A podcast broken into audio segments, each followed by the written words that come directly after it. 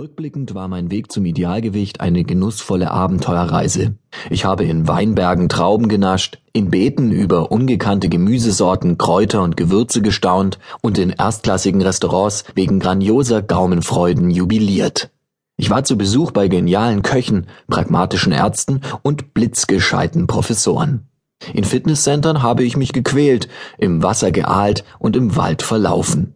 Von Diabetikern, Magersüchtigen und Fresssüchtigen habe ich mir ihre Lebensgeschichte erzählen lassen. Und ganz normale Menschen haben mir von ihren Alltagsproblemen zwischen Job, Familie und Eigeninteressen berichtet. Immer wieder musste ich auf meiner Reise der Erkenntnis Rätselhaftes auflösen und mich mit vermeintlichen Widersprüchen auseinandersetzen. Dabei bin ich jeden Tag ein bisschen klüger geworden. Die einzelnen Kapitel dieses Buches beschreiben die Stationen meiner Reise, Sie können sie von Anfang bis Ende nachvollziehen, Sie können aber auch an jeder beliebigen Stelle einsteigen und sich die Themen herauspicken, die Sie aktuell am meisten interessieren. Erste Etappe Zeitreise zu den Urahnen. Meine Reise begann mit einer einfachen Frage. Sie lautete, wieso scheitern Diäten eigentlich?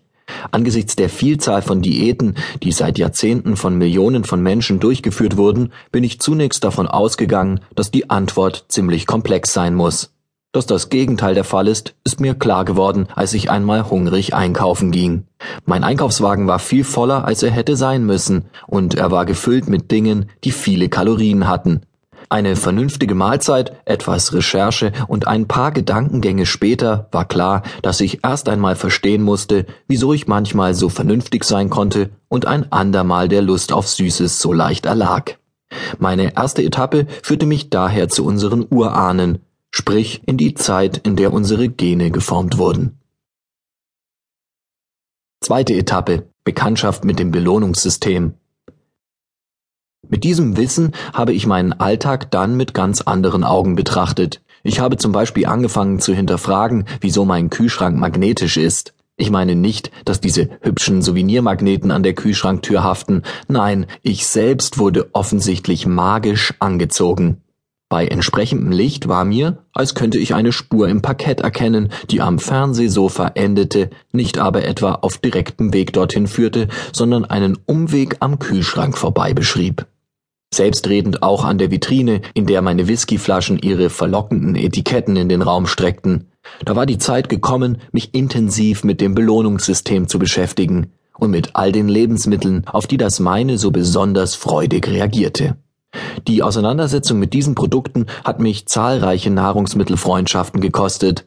Das sich offenbarende Wissen, dass es genau diese Leckereien waren, die mir die Pfunde auf die Rippen gesetzt hatten, hat meine Sympathie für sie stark abkühlen lassen. Die Details, wie es zu dieser Entfremdung kam, lesen Sie im zweiten Teil. Dritte Etappe Fakten fürs Frontalhirn. Die drohende Enthaltsamkeit bei Schokolade, Pommes und Cola konnte mich nicht davon abhalten, die Fakten genau zu hinterfragen.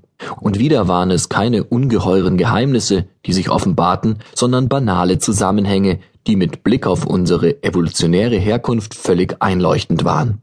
Die banale Wahrheit, dass meine Fettpolster nichts anderes waren als Energiereserven für schlechte Zeiten, lässt sich sogar in Zahlen ausdrücken, ein Kilo Körperfett speichert 7000 Kilokalorien, also etwa die Menge, die der Körper in drei Tagen verbraucht.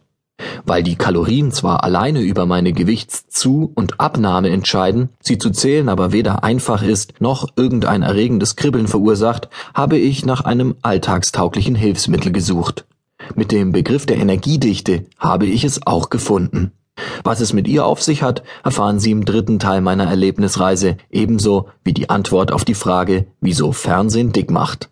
Darüber hinaus gibt's in diesem Teil jede Menge wertvolles Futter für unsere Vernunft, die schärfste Waffe im Kampf gegen unsere Gelüste. Spätestens als ich hier angelangt war, war ich überzeugt, Wissen macht schlank. Vierte Etappe von Märchenerzählern, Verführern und Scharlatanen. So intellektuell aufgerüstet habe ich zahlreiche Diäten und ihre Versprechen unter die Lupe genommen. Ui, ui, ui, ui, da waren Hämmer dabei, kann ich Ihnen sagen. Die Märchen der Gebrüder Grimm sind ein Tatsachenroman gegen die Verheißungen einiger Anbieter. Mal werden medizinische Zusammenhänge komplett ignoriert, mal dem potenziellen Kunden zugemutet Wunderdinge zu tun, und mal werden